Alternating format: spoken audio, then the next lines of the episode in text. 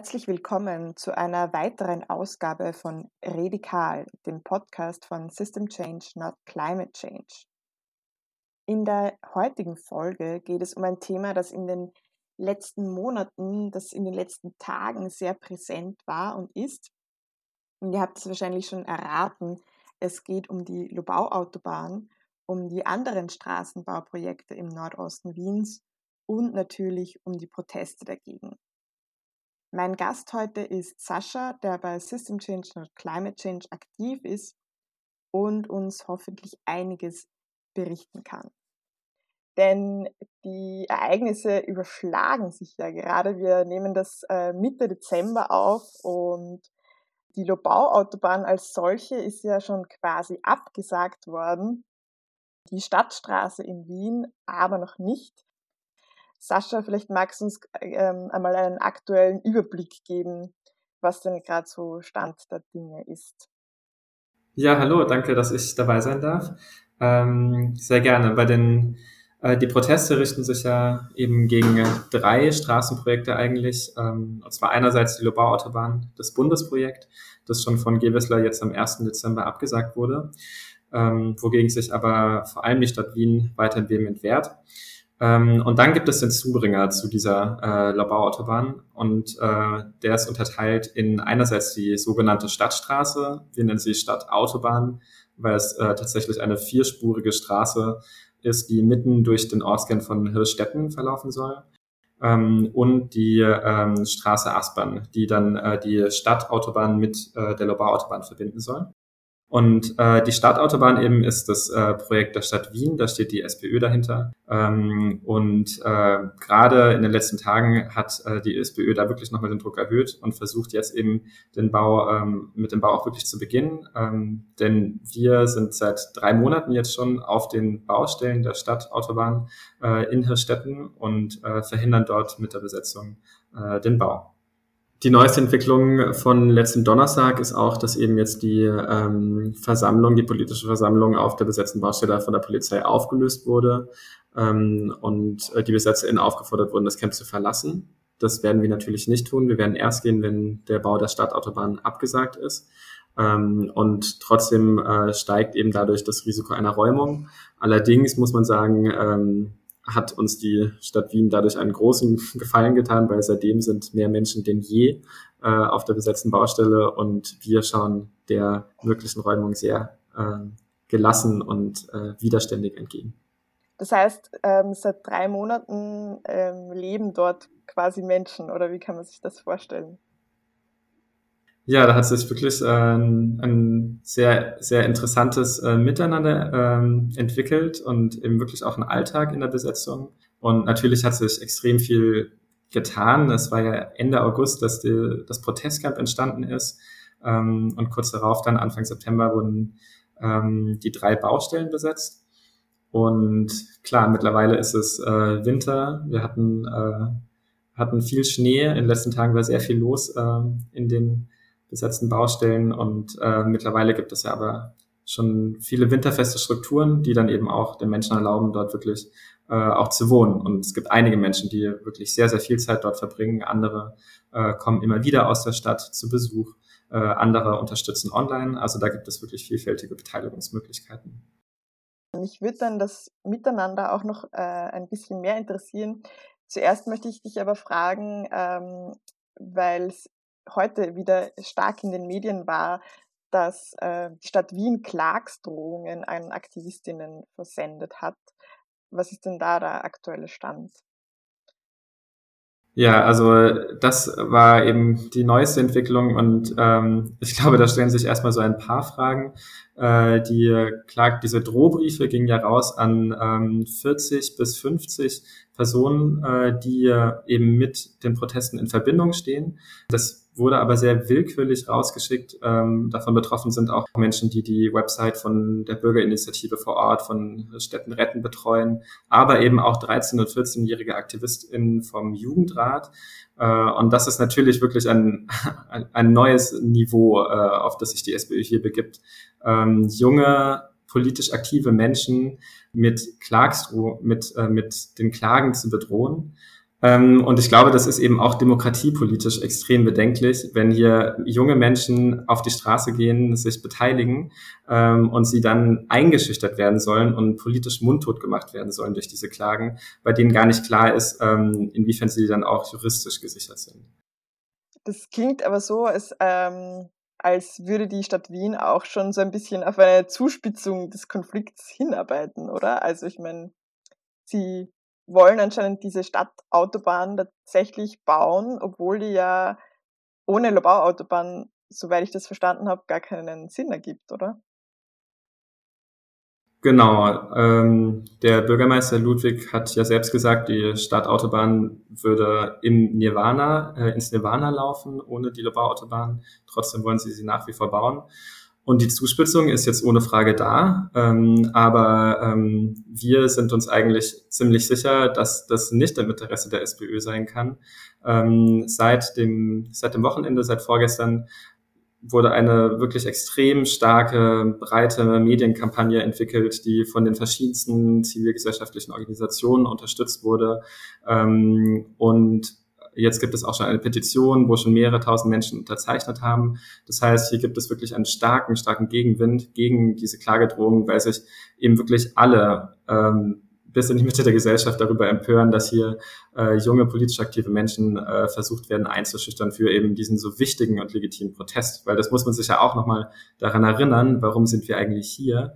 Wir sind hier, ähm, um dieses äh, lokale, um diese, dieses lokale Projekt der Stadtautobahn zu verhindern, weil es eben nachweislich Mensch und Natur vor Ort schaden wird.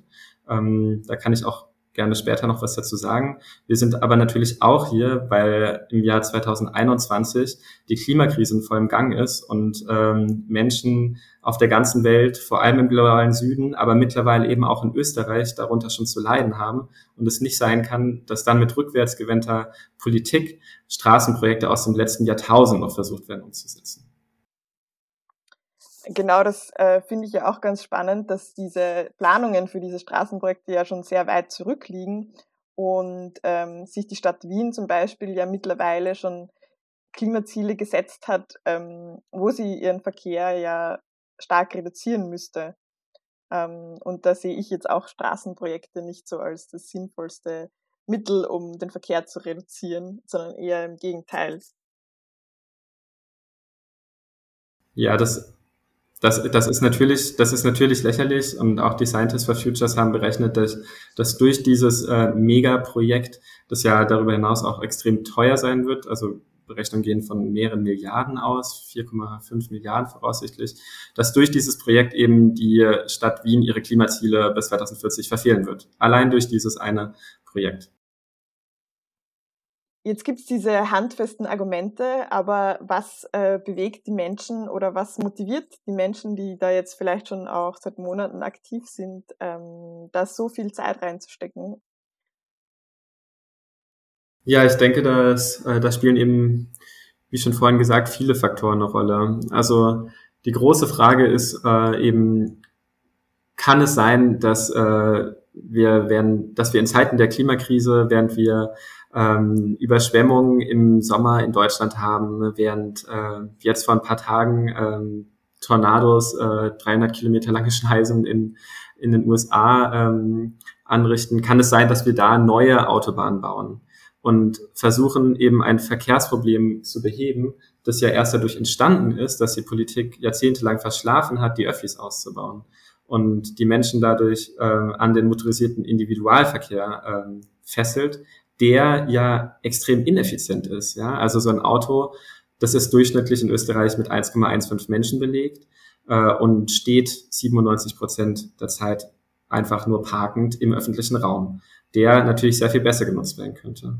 Also ich, es ist, glaube ich, einerseits diese Frage eben, wie lässt sich Mobilität zukunftsgerecht und klimagerecht gestalten, die uns hier auf die Straßen und auf die Baustellen treibt. Aber es ist andererseits eben auch diese globale Perspektive der Klimakrise, wo uns klar sein muss, in Österreich ist der Verkehr Klimakiller Nummer eins. Die Emissionen des Verkehrssektors sind seit 1990 um mehr als 70 Prozent gestiegen. Und ähm, das Projekt der Lobau- und Stadtautobahn ist eben hier das äh, klimazerstörerischste Projekt des Landes. Das heißt, wir sind hier wirklich am Ort der Zerstörung und versuchen deshalb mit, die, mit der Besetzung, mit der Aktion zivilen Ungehorsams, ähm, mit unseren Körpern dieses Projekt zu verhindern, um eben äh, einen wichtigen Schritt in Richtung Klimagerechtigkeit zu gehen. Wie äh, kann man sich diese Besetzung und auch das Protestcamp vor Ort jetzt vorstellen? Also es gibt einerseits das angemeldete Protestcamp äh, in der Anfanggasse im Zentrum von Hirschstetten. Das ist sozusagen unser Stützpunkt. Da ist die Küche ähm, und ähm, das Materiallager, andere Strukturen. Äh, das ist sozusagen der offizielle Anlaufpunkt. Äh, da betreuen wir auch den Infostand. Ähm, dann gibt es daneben äh, eben zwei besetzte Baustellen. Das waren mal drei, mittlerweile sind es zwei. Ähm, Grätzl 1 heißt äh, die eine Baustelle und das andere ist die Wüste, ähm, weil das eben schon, äh, da sieht man schon, wie weit fortgeschritten schon die Bauvorbereitungen sind. Das ist eine große, ähm, ja, karge Steinfläche äh, direkt neben der U2 Hausfeldstraße, eben am Rand von Stetten. Ähm, und äh, dort sind mittlerweile eben viele winterfeste Strukturen entstanden, so dass, dass hier wirklich auch viele Menschen schlafen können. Also ich sitze gerade, vielleicht äh, auch interessant, ich sitze gerade bei einer äh, sehr, sehr lieben Anrainerin, die schon seit äh, Jahren mit einer Bürgerinitiative gegen die Stadtautobahn kämpft und ähm, wo ich jetzt gerade eben das äh, Interview aufnehmen kann. Ähm, und gestern haben wir eben mit über 50 Menschen auf der Baustelle geschlafen. Ähm, und das war eben nur, das war nur möglich, äh, weil in den letzten Monaten dort eben auch so viel gebaut wurde, sich so viel organisiert wurde. Ähm, und jetzt können wir so auch den Minusgraden trotzen. Ja, ziemlich beeindruckend. Ähm, wie schaut jetzt so das Zusammenleben auf einer Besetzung oder auch im Camp selbst aus? Wie kann man sich das vorstellen? Ja, das ist mit das Spannendste tatsächlich der Zeit hier, weil das Wertvolle ja wirklich ist, dass wir uns hier mit der Besetzung so einen freien Raum geschaffen haben, in dem wir uns eben selbst organisieren können. Und in dem wir uns auch ganz im Großen die Frage stellen können, wie wir eigentlich als Gruppe oder aber auch als Gesellschaft zusammenleben wollen. Und das fängt zum Beispiel dabei an, dass wir entschieden sagen, wir wollen hierarchiefrei ähm, und basisdemokratische Entscheidungen treffen. Ähm, dafür ist dann der zentrale Ort äh, das Plenum. Ähm, je nachdem, wie viele Menschen da sind, gibt es dann davon ein oder zwei am Tag. Ähm, gerade haben wir das äh, eben so organisiert in der Wüste, äh, eben der, auf der einbesetzten Baustelle, dass es immer morgens ein Morgenplenum gibt, wo dann ähm, wo Menschen gefragt werden, wie es ihnen geht, äh, wo dann Aufgaben für den Tag verteilt werden. Und dann gibt es abends ähm, das, unser Schlafplenum, in dem sich ähm, auf eine mögliche Räumung vorbereitet wird. Und äh, dazwischen dann immer wieder größere Diskussionsräume ähm, in Form von Strategiepläne. Ähm, das alles also der Versuch, eben so Austauschräume zu schaffen, wo eben Menschen, die aus sehr verschiedenen ähm, politischen Kontexten auch kommen, zusammenkommen Mhm. Hast du aus diesen Prozessen schon irgendwie persönlich was mitnehmen können oder was irgendwas, was du besonders daraus gelernt hast vielleicht? ja, die Prozesse ähm, haben mich sehr beschäftigt über die letzten Monate. Ich glaube, es ist ähm, unglaublich spannend, mit so einer breiten Bewegung vor Ort zu sein und zusammenzuarbeiten. Ähm, das sind ja wirklich ähm, sehr verschiedene Gruppen auch, die zusammen das Protestcamp tragen. Also eben genau von Bürgerinitiativen aus dem bürgerlichen Spektrum bis hin zu ähm, eben ja erklärten antikapitalistischen äh, Gruppierungen wie eben wir von System Change. Ähm, und trotzdem haben wir natürlich auch sehr viel gemeinsam und äh, wissen, dass es extrem wertvoll ist, hier zusammen eben an einem Strang zu ziehen. Und ich glaube, allein eben durch die Besetzung und diesen Raum, den es dort gibt, ist diese Bewegung auch sehr stark zusammengewachsen.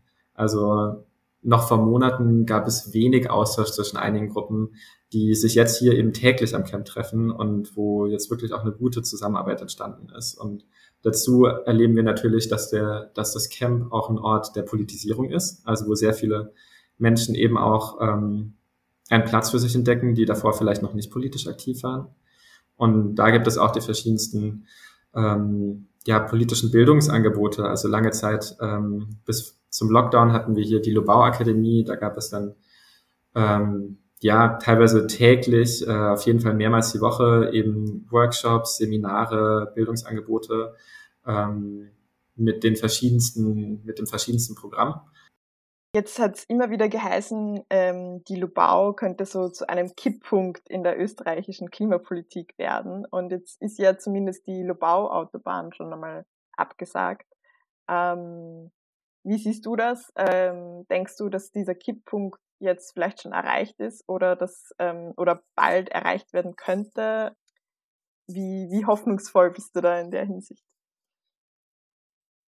Ja, ich glaube, dass das äh, zum gewissen Grad tatsächlich stimmt. Also ähm, natürlich ähm, dürfen unsere Hoffnungen nicht zu groß sein, aber wenn ich unseren Kampf für Klimagerechtigkeit vergleiche eben mit anderen mit anderen Kämpfen, mit antifaschistischen Kämpfen gerade, wo ähm, wo ganz klar ist, dass die Tendenzen eher hin zum Rechtsruck gehen, dann können wir schon bei uns sehen, dass mittlerweile wirklich auch ein immer breiterer Konsens entsteht, dass eben äh, Autobahnen in Zeiten der Klimakrise nicht gebaut werden können. Ja, also vor ein paar Wochen kam eine VCE-Studie raus, äh, in der 71 Prozent der Befragten gesagt haben, dass sie den Ausbau von Autobahnen und Schnellstraßen im klaren Widerspruch zur Klimakrise sehen.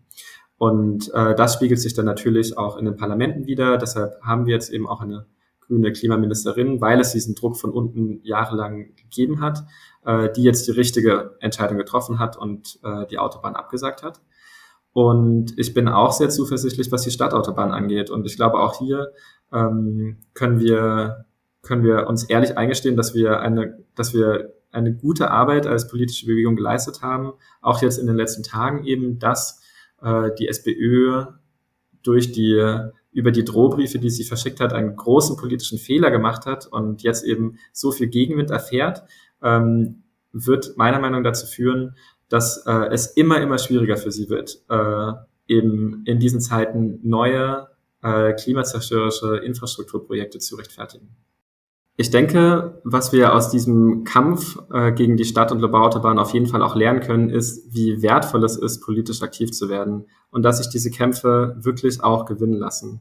Und es gibt äh, hier wirklich Menschen, ähm, die schon seit Jahrzehnten gegen dieses Projekt äh, kämpfen und einen ganz langen Atem haben, also die ganzen Bürgerinitiativen, mit denen wir zusammenarbeiten. Ähm, und dann gibt es natürlich jüngere Bewegungen und Gruppierungen, die jetzt äh, in den letzten Monaten eben dafür gesorgt haben, dass hier der Druck extrem erhöht wurde. Das Ganze kommt eben, ergibt dann dieses große Mosaikbild eben dieser so bunten Bewegung, die es jetzt wirklich geschafft hat, dass die Lobau-Autobahn abgesagt wurde und, ähm, und da täusche ich mich hoffentlich nicht, in den nächsten Wochen auch die Stadtautobahn abgesagt wird. Und äh, ich glaube, aus diesem Kampf äh, lässt sich deshalb auch ganz viel Kraft für die vielen, vielen Kämpfe nehmen, die noch in Zukunft anstehen. Denn ja, der Kampf für Klimagerechtigkeit ist ein Marathon und kein Sprint. Das heißt, das klingt eigentlich schon einmal nach einem guten Weg in Richtung ähm, Bekämpfung der Klimakrise, aber bei Klimagerechtigkeit geht es ja noch um viel mehr, was du ja schon ein bisschen so angedeutet hast, mit wie ihr am Camp versucht, vielleicht auch Visionen zu leben, die, die so noch nicht umgesetzt werden in, in der Gesamtgesellschaft. Ähm, was sind denn da vielleicht so deine, deine Ideen, wie man da in Zukunft weiterkommen könnte in Richtung Klimagerechtigkeit allgemein? Ich denke, es ist extrem wichtig, und das ist ja auch unsere Perspektive bei System Change und Climate Change, zu sehen, dass diese Kämpfe nicht ähm, nebeneinander in einem leeren Raum existieren, sondern dass sie wirklich zusammenhängen. Und ähm, ich fange vielleicht mal konkret bei eben unserem Kampf gegen die Lobau- und äh, Stadtautobahn an. Ähm, das ist natürlich nicht nur ein ökologischer Konflikt, sondern das ist auch ein sozialer. Also Autobahnen ähm, muss man sich fragen, ähm, wer die denn benutzt. Das sind äh, eben vor allem Menschen, die das Geld haben, sich ein Auto zu leisten. In Wien haben 47 Prozent aller Haushalte erstmal gar kein Auto. Das sind natürlich die sozial schwächeren Haushalte. Ähm, das sind aber eben dann auch die Menschen, die sehr oft eben an den Autobahnen wohnen und äh, von durch Lärm und Gesundheitsbelastung dann betroffen sind. Und äh, darüber hinaus gibt es auch, was äh, eben die Nutzung von Autobahnen angeht, einen sehr interessanten Gender-Aspekt, dass äh, vor allem Männer Autobahnen nutzen, weil ihr Mobilitätsverhalten ähm, eben auf sehr einfache Wege A nach B angewiesen ist, während jetzt Frauen äh, zum Beispiel dadurch, dass sie immer noch äh, einen großen Teil ihrer Produktionsarbeit leisten, sehr viel, sehr viel komplexere Wege äh, nehmen müssen. Also sie gehen dann einkaufen und dann holen sie die Kinder bei der Schule ab und äh, genau werden also sehr viel mehr innerstädtisch unterwegs sein als die Autobahn nutzen. Ähm, also ich glaube eben alleine das zeigt, wie sozial ungerecht auch der Bau der Stadtautobahn ist. Und auch in großem, auch im größeren Rahmen, also wenn ich jetzt wieder rauszoome, dann hängen natürlich soziale mit ökologischen Krisen äh, miteinander zusammen. Ähm, es ist äh, kein Wunder, dass äh, in der kapitalistischen Produktionsweise nicht nur die Natur ausgebeutet wird, sondern eben auch die menschliche Arbeitskraft. Also das äh, ist natürlich systemisch und da machen wir uns als System Change auch immer wieder stark, dass äh, eben dann nicht auf Scheinlösungen beharrt wird, ähm, also Effizienzsteigerungen, die aber nichts an der fundamental verkehrten Art und Weise, wie unser Wirtschaftssystem gestaltet ist. Wie, wie ist es so mit anderen Kämpfen für Klimagerechtigkeit oder äh, für eine Mobilitätswende in Österreich? Seid ihr da mit anderen Kämpfen vernetzt oder in Verbindung? Ich denke, worauf wir uns immer wieder berufen, ähm, sind äh, natürlich die Kämpfe von äh, oder ist, ist Hainburg ähm, und äh, es hat auch immer wieder einen äh, ja, lustigen Beigeschmack, weil Hainburg ja auch im Dezember äh, kurz vor Weihnachten gewonnen wurde und sich da immer wieder Parallelen erkennen. Ähm, und an sich knüpfen wir eben auch an an diese äh, an die langen Proteste hier vor Ort gegen die Lobau an Stadtautobahn. Ähm, natürlich gibt es auch äh, über Wien hinaus äh, da wichtige Kämpfe. Da kann ich jetzt aber nicht so, so viel dazu sagen. Generell sind ja Klimacamps so ein bisschen ein, eine Tradition in der Klimagerechtigkeitsbewegung und, ähm, und in der Protestkultur. Und deswegen würde ich dich gerne noch einmal fragen, warum ist es so wichtig, dass, dass es so ein Camp gibt, so einen, so einen tatsächlichen Ort oder warum ist auch so wichtig, dass Menschen da zusammenleben und zusammenkommen? Ich glaube, dass diese Besetzung uns extrem viel gibt, alleine eben durch diesen Raum, wirklich, den wir uns da vor Ort geschaffen haben. Ähm, das ist ähm, nicht der Fall bei Demonstrationen oder Kundgebungen, dass äh, es wirklich eben zu radikaler Selbstorganisierung kommt. Und ich glaube, darin schlummert wirklich ein großes, großes emanzipatorisches Potenzial ähm, weil sich dann eben auch hinterfragen lässt, wie wir zusammenleben wollen. Ähm, das schafft den Raum für Reflexionen über Privilegien und Herrschaftsverhältnisse, äh, die dann eben als Gruppe versucht werden können abzubauen. Und ähm, das, äh, da haben wir natürlich auch als Bewegung, äh, lernen wir von, von vielen vorherigen Kämpfen, von Kämpfen für Klimagerechtigkeit, von den, ähm, von den Kämpfen gegen Globalisierung, von der globalisierungskritischen Bewegung, ähm, die und auch, äh, genau das würde ich gerne auch noch sagen, auch von den Zapatistas, ähm, die auch bei uns vor Ort waren im September ähm, zweimal mit wirklich großen äh, Delegationen und die ja durch ihren Protest ähm, und durch ihren Widerstand seit 28 Jahren schon äh, sich selbst organisieren und äh, da wirklich eine äh, eine Utopie, ähm, ja, oder ich will es nicht Utopie nennen, aber die äh, eine Vision schaffen ähm, für viele, viele politische Menschen auf der ganzen Welt und ähm, von denen wir auch im Austausch eben viel haben lernen können. Magst du vielleicht kurz sagen, für Menschen, denen die Zapatistas gar nicht sagen, wer sie sind? Ja, die Zapatistas äh, sind ähm, eine indigene ähm, Bevölkerungsgruppe im Süden von Mexiko in der Region von Chiapas, die äh, dort ähm, ja den ähm, die im Zuge der Kolonialisierung ähm, ihr Land und ihre Freiheit verloren haben und äh, dann eben ähm, widerständig geworden sind, sich organisiert haben im Untergrund und 1994 dann ähm, äh, verschieden, ja, das Territorium zurückerobert haben und sich seitdem, seit 28 Jahren, ähm, eben in über 1000 Gemeinden äh, selbst organisieren und ähm, sich dem mexikanischen Staat widersetzen müssen, der immer noch ähm, ja, Propagandakampagnen und Desinformationskampagnen startet.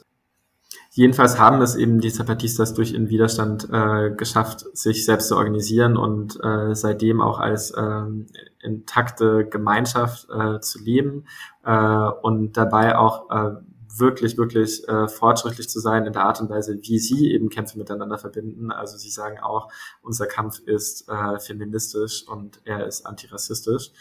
Ähm, und ähm, Frauen haben eine haben schon immer eine sehr, sehr wichtige Rolle eben diesem Kampf auch gehabt. Genau, und sie waren eben jetzt bei einer Delegation in ganz Europa, glaube ich, unterwegs und ähm, hat verwandte Kämpfe sozusagen besucht, was natürlich eine sehr schöne Gelegenheit war, sich mit den Menschen von den Zapatistas zu vernetzen. Genau, ja. Ja, eine große Ehre, würde ich sagen. Also was ich auf jeden Fall noch wissen möchte, ist so, ähm, wenn jetzt Menschen voll, die diesen Podcast hören, voll das Thema voll spannend finden oder sich empören oder so, wie Mensch aktiv werden kann gegen die äh, Stadtautobahn oder auch darüber hinaus. Das würde ich noch gerne wissen. Das ist eine sehr gute Frage und die Gelegenheit nutze ich natürlich gerne, um Werbung zu machen. Als allererstes würde ich sagen, kommt vorbei. Ähm, wir freuen uns immer über Präsenz in den Protestcamps. Ähm, es gibt ja auch immer Plätze zum Schlafen. Also falls ihr in Wien seid, dann ähm, genau schaut gerne in den Städten vorbei. und auch über die Weihnachtstage werden vor allem noch Menschen gebraucht, äh, die hier äh, Zeit verbringen und äh, genau auch ein bisschen zusammen feiern.